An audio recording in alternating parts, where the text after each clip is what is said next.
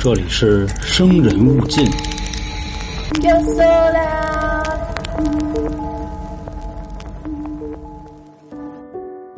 朋友们，大家好啊！欢迎来到由春点为您带来的《生人勿近》，我是本台的杀人放火讲解员老杭。那本期节目呢，继续给大家带来啊新香港十大奇案。那今天呢，要给各位说的啊，按照时间顺序来排，就说到了这个一九九八年发生在香港九龙湾德福花园的这个案子。这案子的名字呢叫“舞狮做法案”。那什么叫“舞狮做法案”呢？给大家解释一下啊。说的就是在一九九八年七月二十二号，当时呢，这个警方啊接到报警之后，查到这么一地方。那到了地方之后呢，发现有五名死者，其中三个人呢身上都穿着那种道袍，且现场呢还有这个做法事的痕迹，属于就封建迷信那块的。那为什么这个案子啊会被选到新的香港十大奇案里边呢？一个是啊，本案的死者很多，一共是五个人。且这个案子啊，里边还有一些别的灵异的地方。说就在十九年以前啊，在一九七九年的七月二十二号，跟这次案发是同一天。当时呢，这个本案的案发地啊，就是香港九龙湾德福花园的 C 座，有六个建筑工人坐这个升降梯干活的时候啊，从八楼掉下来了，然后这六个人啊，无一幸免，全部身亡。那在十九年后的七月二十二号，一天不多，一天不少，在德福花园的 C 座啊，这起案子一共死了五个女的。还说呢，在当天 C 座还有一个女的，跟这个案子一点关系都没有，无缘无故跳楼了。那一九七九年七月二十二号啊，这地儿死六个男的。到了一九九八年，又在同一天死了六个女的，而且还不是一次性死的啊，是五加一这么凑够的。所以呢，你说这里边他能没点活吗？那想了解这个案子真相啊和细节的朋友们，稍安勿躁啊，我这儿马上就给各位娓娓道来。那在这个节目正式开始之前呢，跟大家说一个消息啊，就是咱们台啊目前有四张专辑，您呢可能只知道《生人勿近》这一个啊，就是包办猎奇这块的。另外呢还有三个呢，第一个啊叫《三角铁》这张专辑呢，主要的特点啊就是包办快乐。内容呢，就是生活奇趣见闻啊，什么社死的、反诈的、前任的、童年回忆的啊，这里都有。最大限度啊，拯救你的孤独与不开心。这就是三角铁，目前啊，只有喜马拉雅有，别的平台没的。第二张专辑呢，叫《开卷无益》。那这张专辑啊，主体内容就是暗黑书评。目前呢，这个四大名著啊，已经扒完一个《水浒》了，现在正在扒《西游》。就如果你不好好琢磨这个名著里边的内容啊，你可能永远不会注意到啊。就为什么咱说《水浒传》啊，这个宋江每次只要跟女人一有绯闻啊，李逵就跟他急。比如三打祝家庄收扈三娘，李逵到处哎跟梁山糟践他。另一次呢，就是梁山聚义的时候，有一个刘老汉告宋江强抢民女，李逵这个把替天行道大旗给砍了。再有呢，就是宋江找李师师啊，给皇上递话谈这个招安的事。李逵知道之后呢，站青楼门口骂街啊，玩一个元宵夜闹东京。你按理说他们都绿林好汉、山贼土匪的，一个一个杀人如麻，为什么只要宋江一有女人，李逵就翻车啊？那个矮脚虎王英他霍霍那么多，李逵怎么就不管呢？那这个啊，就是开卷无意涉及的内容啊，一点都不严肃，就是在这个原著里边找 bug。那最后一张专辑呢，叫《穷途末路》啊，这个是我的单人节目，主要呢就是讲一些风云人物的个人传记啊，这些都是纪实的。目前呢，咱们在讲世纪贼王张子强他的一个生平过往，就是从小时候啊，这个从广西玉林偷渡去香港，后来成了一个几十亿的贼王，就这么一个故事。总之呢，如果大家只听《生人勿近》的话，建议就咱们台别的专辑也都试试。反正呢，就我们这几个人啊，换着花样给各位说呗啊，就这么个事儿。那说完了这个，正式开始咱们今天的节目。首先呢，这个时间啊，一九九八年的七月二十二号早上的九点钟，香港的九龙区警署啊，接到这么一报案啊，还不是打电话接的，是大早上起来啊，就冲进来一个，嘴里边喊着就我要报警啊，我要报警啊，媳妇丢了。那么说这个人啊，就进来的这个什么模样呢？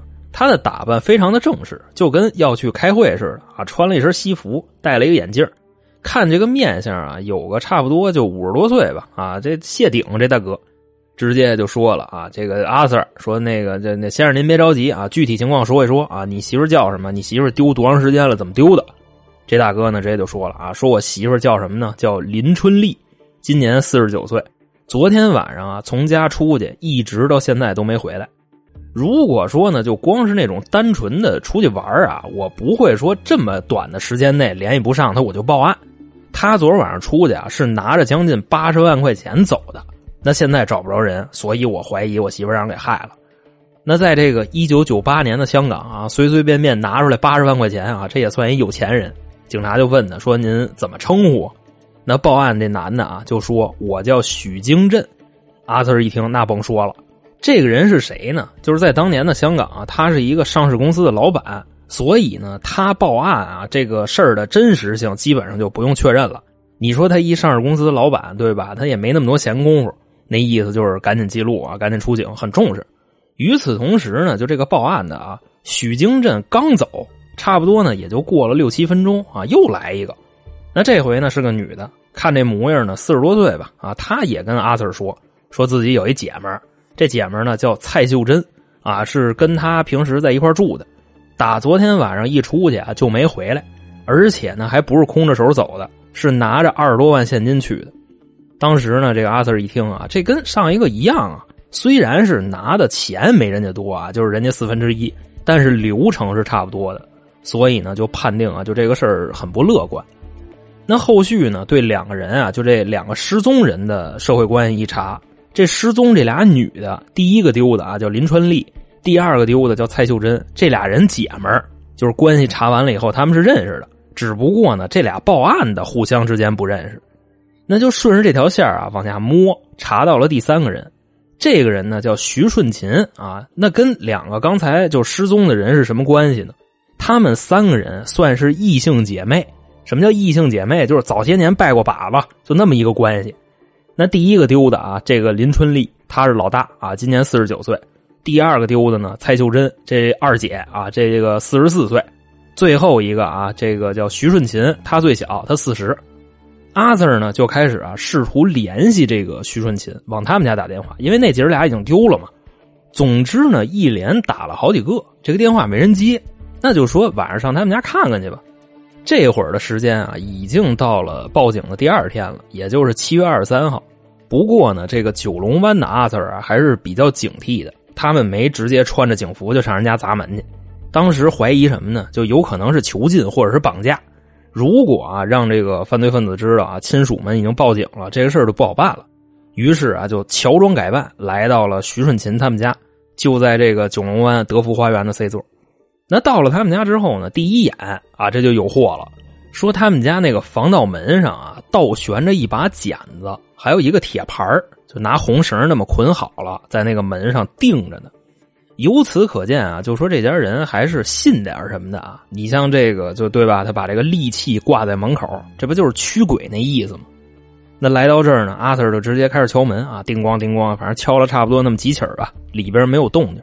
后续呢？他们破门而入啊，那映入眼帘的呢？这个一进门就有一具尸体啊，是一女的。但很奇怪啊，就这具尸体上穿的不是平常的衣服，穿的是一个道袍子。就那个《西游记》都看过吧？就类似于武装观镇元大仙那个打扮啊，外加上这个尸体的脸色是什么的呢？是发绿的，那个嘴唇是发紫的。这个一看就很好判断了，这应该就是中毒死的。那屋里的其他情况啊，就一个一个说。他们发现了这第一具尸体之后啊，分别又在这间房子的每个房间里边都发现了一个死尸，就算上一进门那个，一共是五个。分别呢，就是这个是一两居室啊，两间卧室，一间一个厕所，一个厨房，一个，再算上门口那个，就五个。那这五具尸体呢，里边啊，三个大人，两个孩子，还都是女的。除了一进门啊发现的那位，那是个大人，另外两个大人啊身上都穿着道袍子。那咱呢就简短截说啊，这五个人都是谁？分别是啊报失踪的林春丽、蔡秀珍，还有这间屋子的房主徐顺琴，就这姐儿仨，他们早些年拜过把子。另外啊那两个女孩是徐顺琴的两个女儿，一个十五岁，一个十七岁，那死相啊都一样，就是绿脸，嘴唇是紫的。并且呢，就这间屋里边啊，还没有找到任何搏斗过的痕迹，这个尸体呢也没有被拖拽的痕迹，这个就是当时现场死者的一基本情况。那除了这个啊，在屋里边还找到了三封忏悔书，啊，就是这仨大人写的，后续比对也符合他们的笔记。具体的内容是什么呢？就是啊，就他们从记事到现在干过的所有坏事比如说啊，你小时候上学，你偷过谁橡皮啊？你往哪个老师这个水杯里啐过痰？就抠鼻子、挂马子、追疯子、崩傻子啊，这都写了一遍。那到了工作之后呢，有没有欺负过同事啊？有没有霍霍过亲戚？那岁数最大的那个啊，上市公司老板的夫人啊，也是在经营上吧，给自己的竞争对手使过绊子。那看到最后呢，这三个人的忏悔书里边有一个共同的内容啊，都写了什么呢？全都是给自己老爷们戴过绿帽子。包过小白脸子，当然人家这都是富婆这圈的啊，怎么玩咱也不清楚，就都跟那忏悔书上那么写的。那除了这个呢，在屋里边还找到了一些香炉跟黄纸，就类似于那种做法事的东西。且啊，这间屋里边并没有找到任何的凶器。这个啊，就是现场的大致情况，死了五个人，但别忘了啊，我在开头说的就灵异事件那个。在七月二十二号的当天，德福花园的 C 座一共死了六个人啊，还有一个跳楼的呢。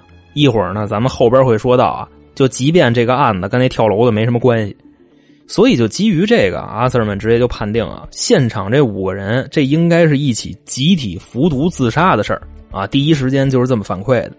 那么说各位啊，真的是这样吗？真的是一个集体自杀的事件吗？别着急啊，咱们慢慢往后走。当时呢，这个报案人啊就说啊，就是这位董事长的夫人林春丽来到这儿之前，从卡里边取出来啊，这个具体数字是七十七万的现金。那第二个啊，报失踪的蔡秀珍也取了二十二万现金。最后说呢，这间房子的主人徐顺琴，他在生前，也就是临死前一天取过三十七万现金。你这么一算啊，共计一百三十六万现金，在这个房间里边一张大票没找到。啊，这个是第一个疑点，那第二个是什么呢？就这几个人啊，他不都是服毒死的吗？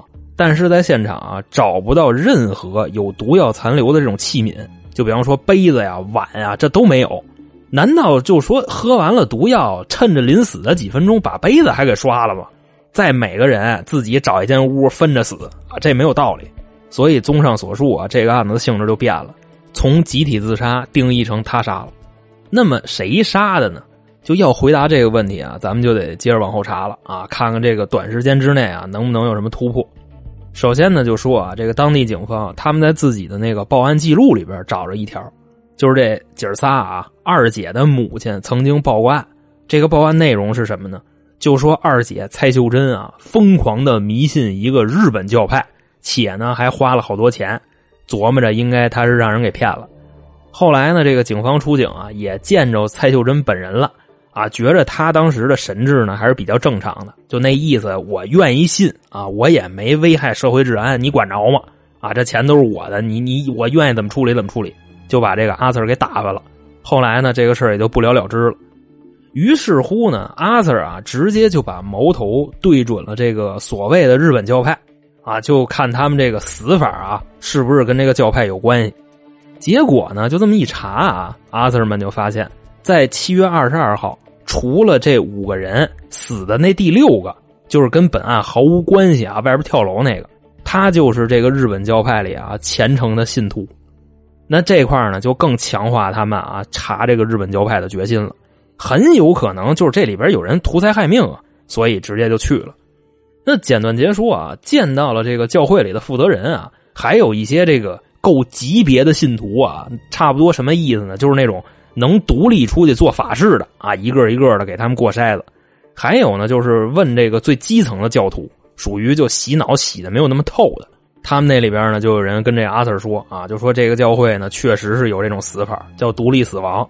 那意思呢，就是你们约好了一块死，但每个人呢，就死的时候啊，旁边不能有别人啊，就得分着死。那这个啊，是不是也就解释了？为什么在徐顺琴家这五个人都是每个人单独一间屋死的呢？还有外边啊那个自个儿跳楼的，那最后啊基于这个想法是一个什么调查结果呢？警方在过完一遍筛子之后啊，就发现这个教会里的高层没有一个人有作案嫌疑，这个所有人全都有不在场的证明，就以至于啊，后来在香港都已经把这个日本教会给他鼓得散了，都没查出来这些人就有什么问题。等于说到这儿呢，这个线索就是断了。那接着说啊，又来了一个重要的线索，进入了香港警方的视线。说呢，就有这么几个阿 Sir 啊，他们是另外一队的，有一部分查这个日本教派，还有一部分人留守在物业那儿，就反复的观看啊，案发前后在德福花园这几个附近监控的录像。也是呢，在这好几十个小时的录像里边啊，他们发现了一个形迹可疑的人。首先呢，就说这个人啊，他不是本地的住户，同时呢，这个人的打扮有点大师的那个意思。虽然呀没穿道袍子，但你一看就也有点那什么意思，就东邪西毒、南帝北丐，就那意思。于是乎呢，就开始找这个人的信息。那愣找肯定就不好找啊，就开始发动这几个死者的人际网，就问他们看有没有认识这个大师。最后呢，还真就查着了，说这大师啊是谁呀？叫李玉辉，当年呢四十六岁，是一个广东汕头那边的风水大师，经常啊就是广东、香港这么两地的跑，哪有人请他，他就去哪儿。那么就说啊，这个李玉辉啊，跟本案被害这三姐妹他们是怎么认识的呢？就这里边啊，这个二姐啊蔡秀珍最先认识的李玉辉，当时呢说给他算过命，还给他俩孩子算过。那据二姐蔡秀珍啊，当时跟朋友那描述啊，就算的非常准啊，就神了。后续呢，也就开始这个给他推广了，小喇叭开始广播了，身边的人呢也就都知道了。那你说，就连他那个普通朋友都知道了，那人家拜把子姐们儿，那能不知道吗？估计啊，就是给介绍了啊，你们就往那儿查去吧。当时的证人跟阿 Sir 就这么说的。所以呢，就在那会儿啊，警方就定义这个风水大师李玉辉是本案的重大嫌疑人了。那现在怎么着呢？就是直接联系他。李玉辉当时啊，并不在香港，回那个广东汕头去了。于是呢，阿 Sir 在这边啊，开始跟广东的警方开始联动，找这个李玉辉的联系方式。另外一边呢，得知啊，这个李玉辉的姐姐在香港呢，直接呢过去把事一说啊，就说你得配合，你弟弟现在重大嫌疑人啊，所有这个往来电话我们都要监听。另外啊，你要敢说你边上有警察，你这就是包庇啊！当时跟这个李玉辉的姐姐就这么说的。后续呢，这个香港警方啊，直接就联系了这个风水大师啊，就李玉辉，说那个啊，李大师您好，跟您了解点情况。七月二十一号、二十二号，你在哪儿啊？你在干嘛？李玉辉说：“我外边给人算命呢，啊，在那个哪哪哪算的，几点几点。”当时啊，这几个调查员一听完这个，一对眼神啊，胡说八道。监控我们都拍着了啊，还编呢。不过这个是他们的心理活动，并没有在电话里说啊，也就没直接给捅破了。要不你这不打草惊蛇吗？说这么着啊，李大师，这这个案子呢需要配合，因为呢这些被害人你都认识嘛，你呢就赶紧来一趟香港协助调查。那在电话那边呢，李玉辉啊特别的痛快，直接就答应了。不过呢，他就跟阿 Sir 说，他那护照好像是过期了啊，得重新审核一下。过几天呢，这个人就能来啊！电话就这么着就挂了。后来呢，阿 Sir 啊，基于他的这个说法啊，护照过期了，给出入境那边打一电话核实，最后证明呢，李玉辉撒谎，他的护照根本就没过期，通行这一块啊，一点毛病都没有。那既然啊，就情况这么个情况，双方呢也就没有必要再演了。阿 Sir 呢也知道啊，这个李玉辉是不可能回来的。索性呢，直接联系啊广东汕头的警方，请求他们协助抓人，同时呢，对李玉辉的姐姐家进行布控搜查。那最后得到的是一个什么结论呢？广东警方啊，经过一个多月的追捕，最终啊，到了九月份，在湖北省抓到了这个风水大师李玉辉。同时呢，香港的阿 Sir 啊，在李玉辉的姐姐家找到了一个非常非常重要的证据，是什么呢？就是一根绳子。那么说这根绳子是干嘛的啊？它出自香港的某个银行，是银行啊专门用来捆钱的绳子。那这根绳子啊从银行出来到的谁手里呢？就是本案的第一个失踪人啊，就现在已经确认是死者了啊。三姐妹里的大姐林春丽，他从银行取了七十七万现金，按照这个港币啊一千一张来算啊，一共是八路。那这根绳子呢捆的就是其中一路。那这捆钱的绳子在你手里，那说明什么呢？你弟弟啊，那个风水大师，他肯定是凶手啊。然后他把钱给你了啊，对吧？所以这位姐姐，钱呢，你拿出来吧。那这位姐姐呢，当时也很配合，就把钱交出来了啊。这是一部分，大概有那么六十多万港币吧。因为一共是一百三十六万嘛，啊，李玉辉给他姐拿了一半，不知道是要给他还是让他拿着帮着洗。那么后来啊，通过审讯啊，本案是怎么回事呢？据这个风水大师李辉交代啊，他跟这姐仨里边，二姐是最先认识的。那个时间呢，差不多是一九九三年啊，就给他算卦啊，给他孩子也算。后来呢，慢慢慢慢的啊，接触到了另外两个，也是呢，就觉着这几个姐姐出手不凡，都是阔太太，于是乎啊，就产生了这种谋财害命的想法。那会儿呢，就是经常一块玩啊，他们姐仨有什么事儿啊，就都来找这个李玉辉大师。后来呢，有那么一回啊，这大师就跟他们说啊，说现在这个有一种法力能给你们增福增寿。具体怎么操作呢？就是你们每个人需要出一笔钱啊，这个你每拿一万，我保你多活一年。当然呢，这一万块钱也不是我跟你要啊，是老君爷跟你要，并且这个下限啊，每个人不能低于三十万，就是平均起来啊，每个人不低于三十万就行。那最后呢，这姐仨凑了一百三十六万，大师呢就说包你们每个人能多活四十五岁。好比说呢，你这个阳寿啊，你一人你就七十，保你活到一百一十五，并且呢，做完法之后啊，你们的钱如数奉还。老君爷他不能直接跟你这拿，你知道吗？他要检验一下你们的诚意，自然就会给你们增福增寿的啊。当时就这么说的。所以呢，在七月二十一号的时候啊，几个姐就跟疯了似的，不顾自己老公的反对啊，纷纷把这个家底都给拿出来了，凑够了一百三十六万，让这个大师做法。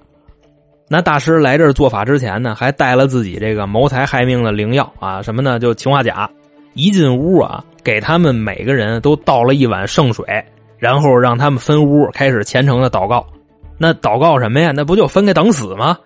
至于说啊，为什么要给他们分屋？这个就是咱们之前提到的啊，那个日本教派的玩法。因为这大师知道啊，就这仨里边那二姐信那个日本教。于是呢，他就想嫁祸这个日本教啊，要不他为什么让他们分着死呢？那审讯完了啊，对这个案子整体结果就是这么回事那咱呢就直接说啊，就这大师他是怎么判的？